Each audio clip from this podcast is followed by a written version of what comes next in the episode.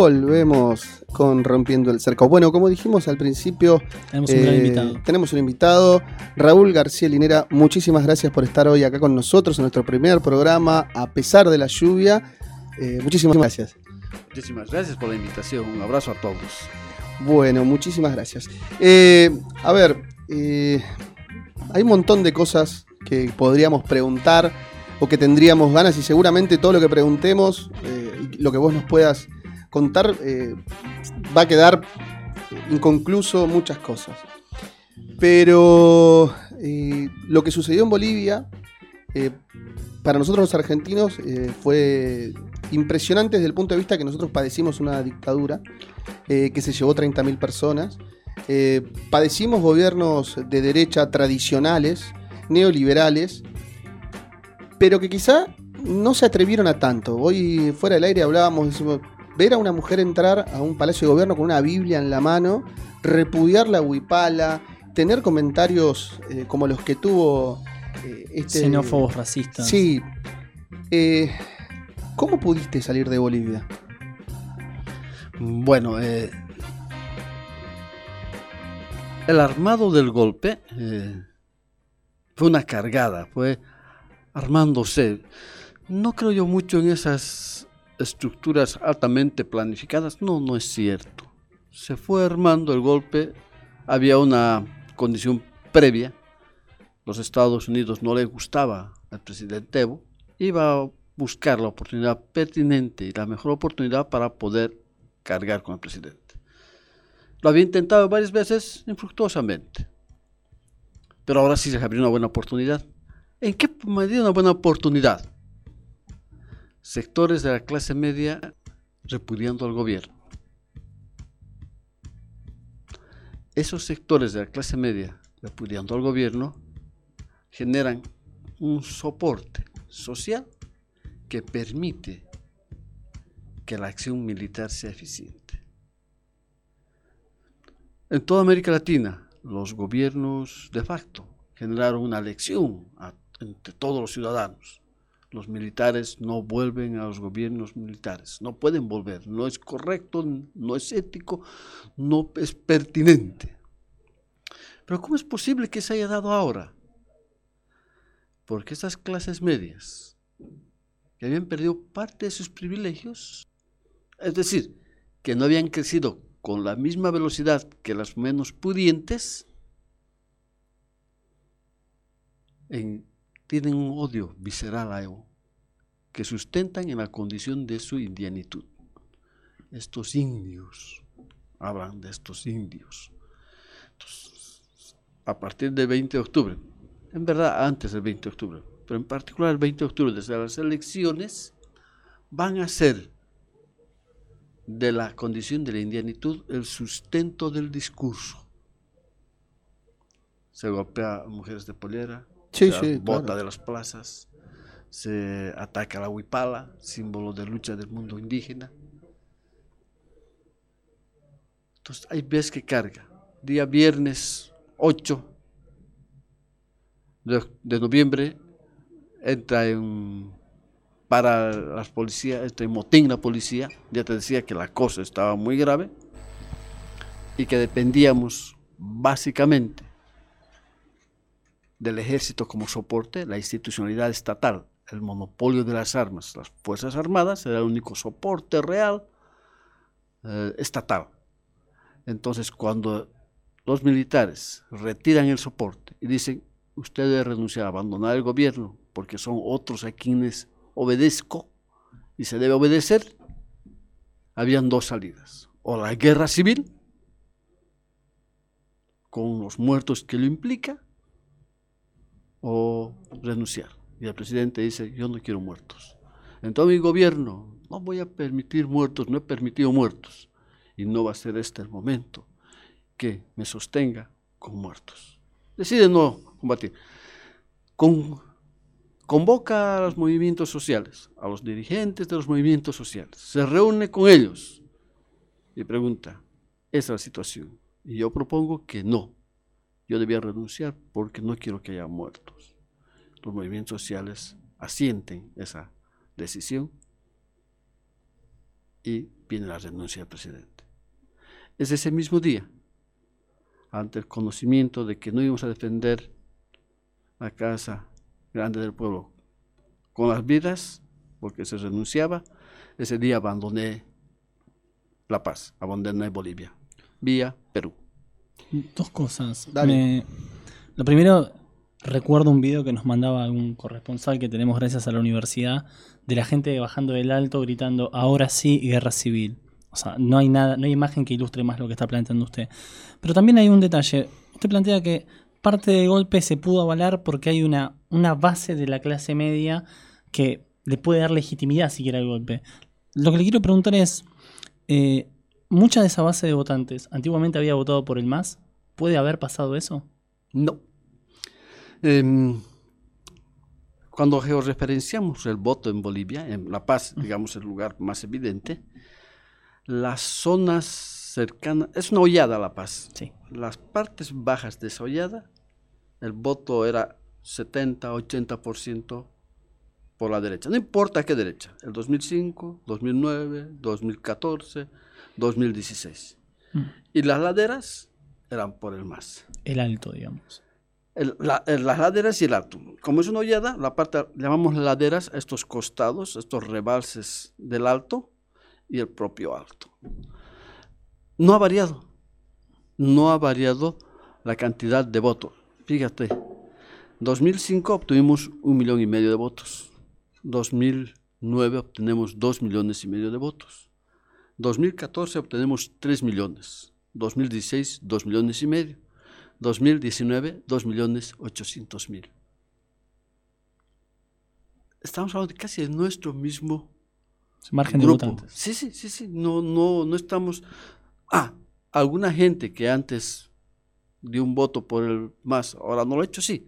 Pero si te pones a pensar, no 5%, 8%, no, es, eh, no sería un elemento con el cual definas la acción de lo social. Eh, Raúl, yo no sé si vos estabas en Argentina cuando se dio el acto de Evo en español, en el Club Deportivo Español. Sí, estaba. Eh, yo cubrí ese acto. noté una importante crítica de Evo al capitalismo. Evo, expresó claramente que el capitalismo como modelo económico no era la salida, no es la salida.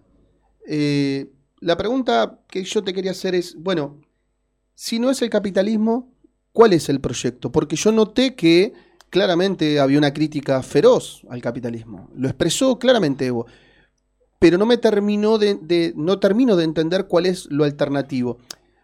Perdón, digo, hoy por hoy hay muchas críticas al neoliberalismo como modelo. Pero digo, el, problema es el neoliberalismo, que es una versión del capitalismo, o es el capitalismo en cualquiera de sus versiones. ¿Cómo lo ves eso? Me gusta la pregunta. Eh, mira, mm, el cuestionarte el capitalismo mismo es cuestionarte que debes superar el capitalismo, que el capitalismo no es la forma más pertinente a la construcción de lo social su faceta neoliberal te muestra lo perverso de eso. Es decir, lo único que hace el neoliberalismo es bajarse los calzones, nada más. Y te dice, así soy. Te muestra al desnudo lo que es el capitalismo. En su fiereza despótica del mercado. Pero el capitalismo se constituye a través del mercado. En los, en los gobiernos con los estados mm, de bienestar social, que van desapareciendo, fíjate, en el mundo están desapareciendo, tú puedes ver un capitalismo mm, amanguado, un capitalismo que es social, que considera al prójimo y que considera a los menos pudientes. Pero cuando se le aprieta la economía, abandona esa su gentileza para mostrarse en su fiereza. Cuando el presidente Evo, el expresidente Evo Morales plantea, nuestro problema es el capitalismo, es ¿Cómo buscamos una salida diferente al capitalismo? ¿Cuál es ella? No te está diciendo cuál es, porque en verdad es una búsqueda social. ¿Cómo superamos entender que debemos producir para acumular, que debemos producir para ganar, que la razón del ser es cuánto puedo tener? Dice, nos plantea, nos dice, a ver, superemos, ¿cómo podemos pensar algo que es diferente al capitalismo que permita que trabajemos, que produzcamos riqueza, que transformemos lo social, pero también que entendamos que la vida es vivir placenteramente, que la vida es una vida de todos. ¿Cómo no va a ser satisfactorio? Porque yo vaya de vacaciones si sé que todos pueden ir de vacaciones. No, ¿Cómo no puede ser satisfactorio eso? Lamentablemente el capitalismo es yo voy de vacaciones y es satisfactorio porque tú no puedes ir de vacaciones. Porque esto solo yo puedo hacerlo. ¿Cómo rompemos esa lógica de la acumulación?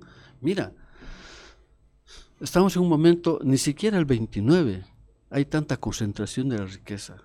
El 3% de la población tiene el 50% de la riqueza del mundo. No está, algo no está bien. Por lo menos eso está medianamente claro. Pablo. Hay algo que es, imposible cuando hablas de... Eso es muy claro. De hecho, tu pregunta también fue muy clara. Y es imposible no pensarlo como, como argentino de este lado de la frontera. Que Bolivia, en este exceso de neoliberalismo de fines del siglo XX, y lo digo para las personas que por ahí no están tanto en el tema, llegó a tener hasta un presidente que no hablaba ni aymara, ni quechua, ni español. Y cuando uno lo escuchaba hablar en español, era claramente una persona que tenía poco que ver con la identidad boliviana. Yo lo que te quiero preguntar es, ¿cómo era vivir en esa Bolivia? Lo importante es que nos demos cuenta de un problema que es de fondo, aunque quizás lo que digan no sea mucho de su agrado. El continente se ha construido después de la conquista, de la invasión española, bajo una pirámide. El blanco es el ser, el indio es el vaciado de ser. El blanco es guapo, inteligente, capaz, pintudo, valiente. Todas las virtudes del ser, las por ser blanco, y es el que gobierna. Lógico, era el español. El español es el que gobierna. Ha venido aquí a gobernar y administrar la cosa. No es de señores trabajar con las manos, no, no, no es de señores. Transpirar. No, no, eso no es de señores, se ve un poco torpe. Para esto el indio. El indio es el vaciado de ser. El indio es flojo, mañudo, cobarde, cochino, hediondo, analfabeto. Es decir, todas las notas negativas por ser indio. Esa sociedad se construyó así. En Bolivia eso es evidente hasta el día de hoy. A eso llamamos colonialismo interno. Es decir, las notas coloniales con las que se construyó América Latina, el blanco el ser, el indio el basado de ser, esas notas coloniales en Bolivia aún se mantenían. Por eso va a ser un hito. La gente de clase media alta se sentía reconocido en un presidente que hablaba un castellano callo callo, decimos nosotros, un mal castellano, pero no porque viene del aymara o del quechua, como podrían decir de Evo, sino porque viene del inglés. Era una persona que hablaba mejor el inglés que el castellano. Y hablaba mal el castellano porque hablaba, venía del inglés, pero además le gustaba ese, ese tono él porque lo distinguía, lo hacía más señor. Más elitista. No, claro, e, e, estos cuchis, ¿no? Entonces, en una sociedad que cree que lo blanco es mejor, todos buscamos blanquearnos, cultural y somáticamente. La educación, los estudios, todo sirve para blanquearnos. El idioma. El idioma. Era muy común en Bolivia decir, vamos a mejorar la raza y que mi hijo o yo me case con alguien más blanco que yo para que mi hijo salga un poco más blanco que yo. O una mujer que se case con alguien más blanco. Es decir, en Bolivia la gente que lleva de Europa, por ser blanco, ya tenía un capital. Porque esa su blanquitud iba a intercambiar, casarse con el dueño de la hacienda porque con su blanquitud iba a mejorar la raza, pero con su blanquitud iba a ser dueño de la hacienda, porque iba a heredar la hacienda. ¿Sí? En esa sociedad es la que estás hablando, altamente colonial. La ruptura del 2000 es eso. Dice Hegel y Marx, las estructuras de dominación se sostienen cuando los de arriba se creen, los de arriba dicen yo soy el amo y ustedes son los esclavos, y los de abajo dicen, sí señor, tú eres el amo y yo soy el pinche esclavo. Los momentos revolucionarios se dan cuando los de abajo dicen, ¿y quién dijo que tú eras mejor? ¿Y quién dijo que tú eras superior a mí? Cuando los de abajo dicen, nadie es superior a mí, nadie me, me pisa el poncho, son los momentos revolucionarios. Tupac Katari, Sara Tevilca, Evo Morales. Fuerte. Eh, Perdón.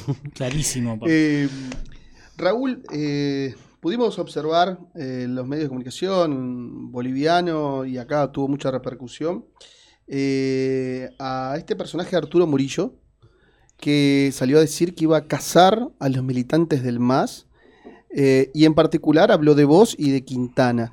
¿Cómo tomas esta, esta amenaza, si se quiere? Este señor Murillo mm, tiene algunos problemas. Eh, tiene muchos complejos. Parte del gran problema son los complejos que trae. Eh, si alguien me dijera, no, es que usted, tú, tú has hecho algún daño, Murillo, tú lo has perseguido alguna vez, lo has dañado, lo has buscado, has arruinado algún negocio. No lo conozco, no lo conozco, ni pintado. Mm, pero es una persona que vive en Cochabamba, es de Cochabamba, nosotros somos de Cochabamba. Y alguna vez a mi hermano, al hermano del medio, porque está, estoy yo, está Mauricio y está Álvaro, le dijo que él lo envidiaba mucho a, mi hermano, nos envidiaba mucho, porque nosotros pasábamos en el Prado y él tenía que estar trabajando con su padre, mientras nosotros nos divertíamos. Creo que detrás de todo hay una especie de esos complejos. Una persona que tuvo quizás de trabajar de muy joven. Bueno, su padre creo que tenía un hotel muy grande y creo que le exigía que él concurriera a trabajar y no lo dejaba salir a Gualaichar como a cualquier otro joven, que eso generó algunos complejos al señor Murillo. Y no explico, no, no, tendría otra razón. Voy. Nosotros hemos estado en la cárcel, hemos sido torturados, yo he sido torturado 17 días. Nadie puede decir, habiendo estado en mi tortura, que yo lo he perseguido. Ninguno de mis torturadores puede decir que yo he hecho una acción estatal, he buscado una acción estatal, un beneficio estatal para perseguir a mis torturadores. Siempre hemos dejado que sea la justicia, en su lentitud y en su inoperancia, la que opere como cualquier cristiano debería operar. Nunca hemos aprovechado de ello. Si a ellos nunca hemos buscado hacerles daño, que en verdad se lo merecían, menos a cualquier otro ser humano. Pablo. Por otro lado, Murillo también habla de la, persecución a venezolanos y a cubanos. Es poco inocente apuntar a esas nacionalidades. Hay cierto, se busca desde la derecha hacer cierto vínculo, por más que no sean los mismos modelos, pero se trata de poner en la misma. Sí, Cuba y Venezuela. Cuba, Venezuela, Bolivia. Parte de la construcción fascista, cómo identificar una acción fascista es un principio anticomunista. Pones la etiqueta de comunista y todo lo que... El macartismo. Sí, sí. Y ahí vamos. Perfecto. Entonces, ese es tu enemigo. Bueno, sí, queda muy bien. Venezuela, cubanos, eh, y si hubiera habido eh, ecuatorianos, si estuviera Rafael Correa, también hubiese buscado ecuatorianos. Sí me explico. Tienes, como es una acción desde el odio, no desde una proyección, ¿qué quiero del país? Sino es, ¿qué debo destruir? ¿A quién debo destruir? Eh, se constituyen, se tejen, construyen su identidad del quién no soy, no de quién soy, no qué, qué deseo ser. ¿Quién no soy? Todos comunistas al paredón. Ya vivimos eso el 71, ya se vivió en América Latina la persecución, entre comillas, todo lo que era comunista, es decir, todos aquellos que no somos nosotros, somos comunistas, porque es la definición de comunista, ¿no? Eh, y la persecución. Entonces, los cubanos, médicos cubanos, mira, ahorita tenemos el coronavirus, tenemos grandes problemas en salud, tenemos 25 muertos por dengue. Todavía no, de, ya no, todavía no está entrando el coronavirus. Dengue, 25 muertos en Bolivia por dengue, por lo menos. ¿Qué hacían los cubanos? Médicos cubanos de asistencia social. ¿Dónde iban los médicos cubanos? Donde los médicos bolivianos no querían ir, a los rincones más alejados, a hacer una especie de servicio social, a lograr medicina de primer nivel, de primera instancia, la primera, la primera cercana. El primer auxilio, digamos. El primer auxilio. Y los han votado todos. Los venezolanos, no habían casi nada de venezolanos. Cuando hubieron venezolanos era cuando hubo inundaciones en el Beni. ¿Quiénes vinieron a arreglar Trinidad ante las inundaciones eh, que se dieron en el Beni? ¿Quiénes hicieron los paralones de, contención y compañía? Los venezolanos. ¿Dónde hubo venezolanos? En Trinidad, para apoyar contra los problemas climáticos, inundaciones. Tropas armadas, nunca nada.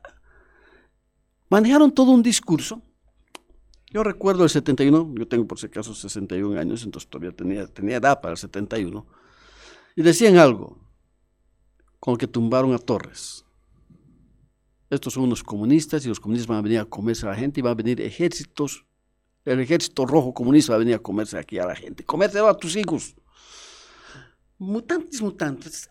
Un poco se trabajó eso aquí los cubanos son comunistas, los venezolanos son comunistas y van a hacer una guerra civil porque están armados hasta los dientes. No es cierto, nadie estaba armado. Nadie estaba armado. Nadie quería tener de sangre el país. Ellos la tuvieron de sangre el país a gente desarmada. No he encontrado un fusil, ya no te digo una, una armería, ya no te digo 100 que es lo mínimo que podrías hablar para hablar de un grupo armado. Un fusil un revólver no he encontrado. Y tenemos 35 muertos. Pero ojo, no solo 35 muertos, 700 heridos a bala. Cuando tú me hablas de 700 heridos a bala, no es que se disparó un tiro, no es que de casualidad, pa, un tiro al aire se cayó la bala, oh, pobrecito. No, no. Estás hablando de una masacre, donde solo se murieron 35, pero 700 personas tuvieron por lo menos una bala en el cuerpo. Esa es una masacre. Eh, fuerte también, ¿no? O sea, porque por ahí, eso, esto, digamos, la idea del programa es que por ahí se conozcan estas cosas que a veces... Eso es romper el eh, cerco. Eso es romper el cerco y de alguna manera son temas o cosas que los medios hegemónicos no dicen. Eh, mm, es una pregunta que por ahí a mí me toca de cerca porque es una persona que conozco. siguiendo con esto internacional, hubo detenciones en Bolivia posterior en el proceso este del golpe, y entre ellos está detenido un amigo mío, eh, que es Facundo Molares, fotoreportero de la revista Centenario, y fue asesinado Sebastián Moro, eh, un periodista que cubría para Página 12 y que era de Mendoza. Eh, Sebastián Moro, bueno, para que la familia lo pueda traer, se, se, incineró el cuerpo y Facundo sigue detenido y Facundo está en graves problemas de salud.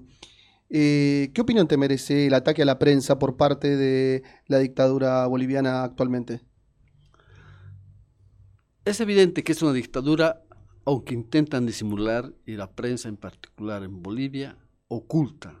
Hablan de una renuncia y una transferencia de, de gobierno. Y las notas que demuestran los grados de la dictadura son los muertos, los heridos, las persecuciones la prensa callada. Uno pregunta, ¿cómo es posible que la prensa haya logrado acallarse tanto? Justamente porque hay casos como de Sebastián, porque hay casos de persecución, porque hay casos aislados, de acuerdo, suficientes para callar al resto, para callar al resto. Un poco a la derecha en Bolivia, el gobierno actual en Bolivia cree que porque ha matado a una gente, porque ha herido a otro tanto, ha acabado con la izquierda y con los comunistas, con los revolucionarios, que ha acabado con el más.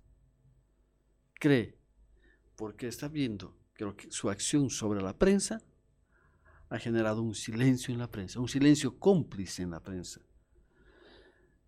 Parte de este silencio cómplice en la prensa es su propia condición de clase.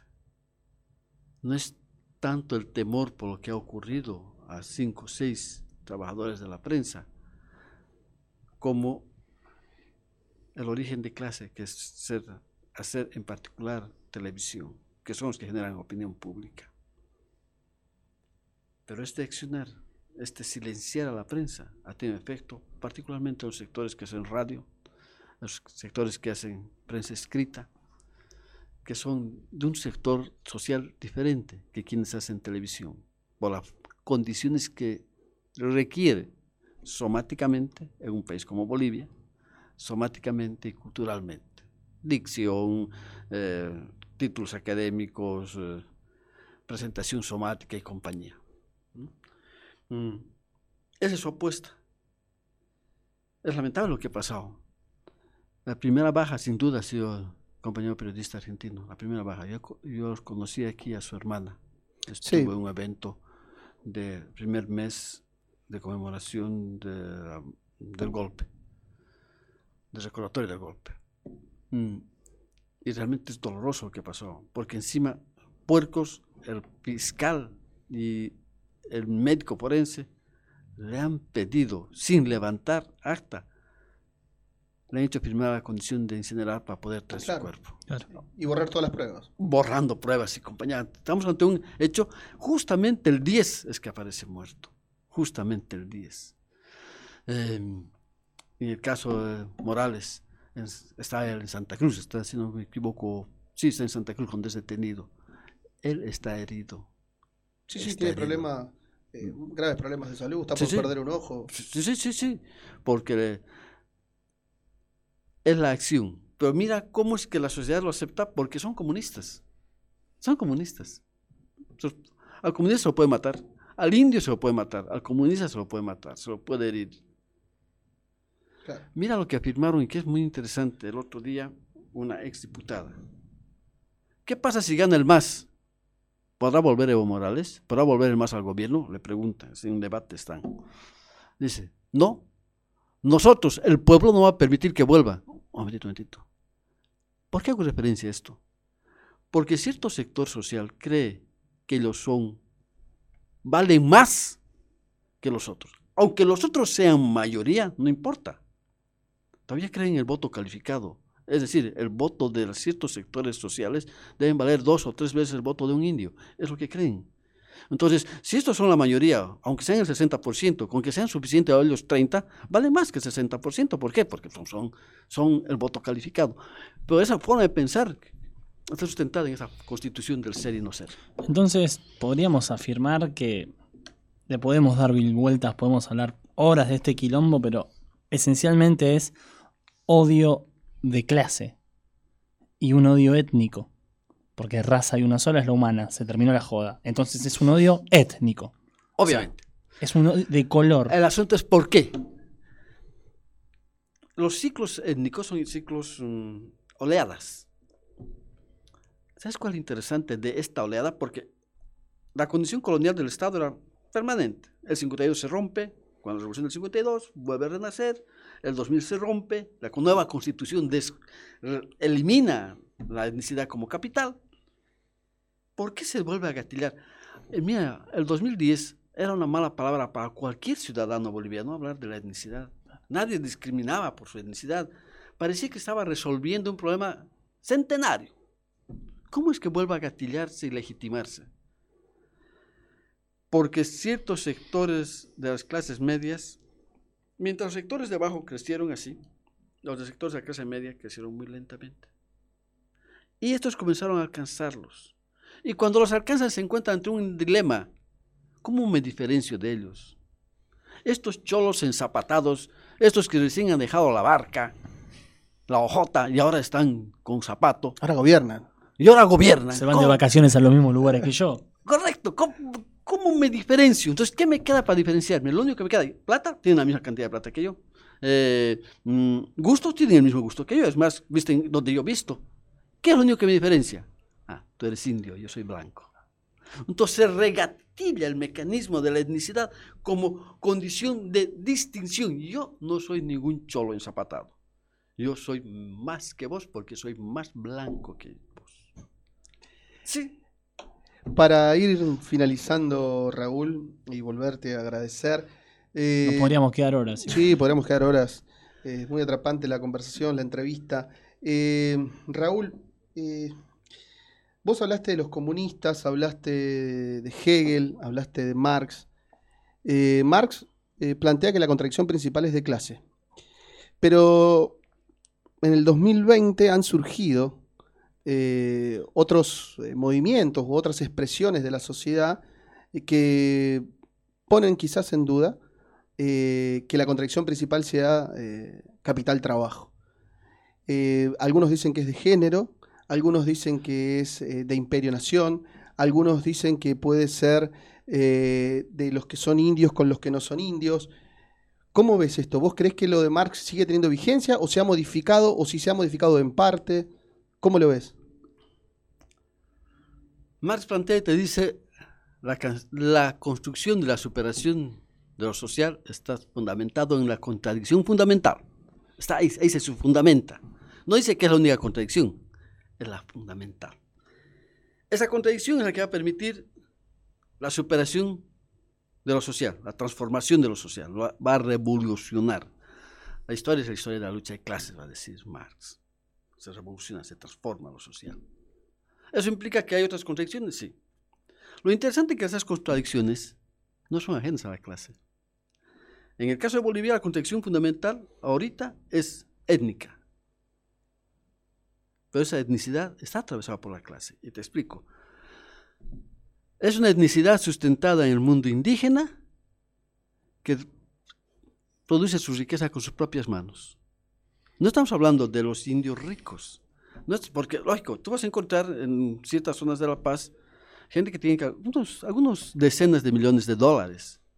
Pero ellos no son los líderes, ellos no son los que conducen el problema ético, ellos no son los que tejen. Es el alto de la paz, un mundo laborioso, trabajador, que, vive de su propio trabajo, no de trabajo ajeno. Es esa persona que trabaja aquí eh, produciendo la tierra, en el campo, en el altiplano, en los valles. Es aquel que vive de su propio trabajo, no de trabajo ajeno, no que vive de trabajo explotado.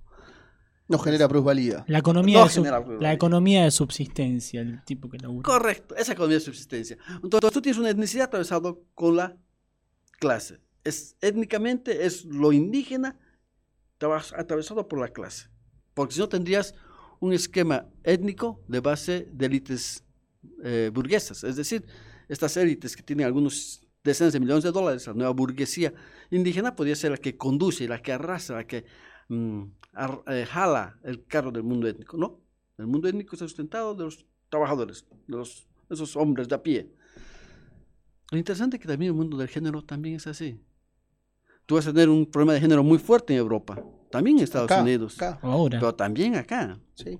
Y mírate las diferencias de las notas. O en Chile, mírate las diferencias de las notas. Mientras en Europa y en Estados Unidos está sustentado desde unas ciertas clases medias altas, aquí los tienes un esquema de género, básicamente, desde lo popular. En términos de bolivianos diríamos, tienes un esquema de género desde lo comunitario. Aquí tienes desde lo popular. Ah, es género, cierto, pero no es el mismo género. No discuten las mismas notas que están discutiéndose en Estados Unidos o en Francia. No son las mismas notas. Se, discuten con, las notas atravesando la clase género. Ah, aquí el, tema, el tema eh, de género es potente. yo creo que es una oferta revolucionaria en tanto está atravesada con la condición de clase. Creo que eso era evita. Sí, podría ser. Podría ser, Podría ser. En su época eh, habría que. Siempre los descamisados, para ella, los descamisados eran eso, ¿no? Habría que analizar el contexto histórico, porque si no queda todo muy. Sí, sí. O sea, como que traspolar una cosa con la otra, pero sí, de alguna manera algo de eso también hay. Bueno, Raúl, eh, la verdad que muchísimas gracias. Eh, un placer enorme. Acá con nosotros, de poder charlar y comentar un poco la realidad de de Bolivia, de lo que está pasando. Eh, esperemos que las cosas cambien, que el MAS pueda volver a llevar adelante su política eh, para las inmensas mayorías. ¿no? Creo que acá en los medios de comunicación argentina, eh, ni el más reaccionario de los reaccionarios, como es este señor Feynman, pudo negar el crecimiento económico de Bolivia. Digo, y eso es, no es poca cosa, digo, porque no sé si vos conocés a Eduardo Feynman, pero él suele tener posiciones eh, políticas y económicas bastante reaccionarias y en contra de todo, ni siquiera de lo que es comunista, sino de lo que es progresista. Y sin embargo, lo he escuchado reconocer que eh, el gobierno de Evo Morales había hecho avanzar a las inmensas mayorías. Es que los números son indiscutibles. Es indiscutible, exactamente. Raúl, muchísimas gracias. ¿eh? Gracias a ustedes y vamos a volver.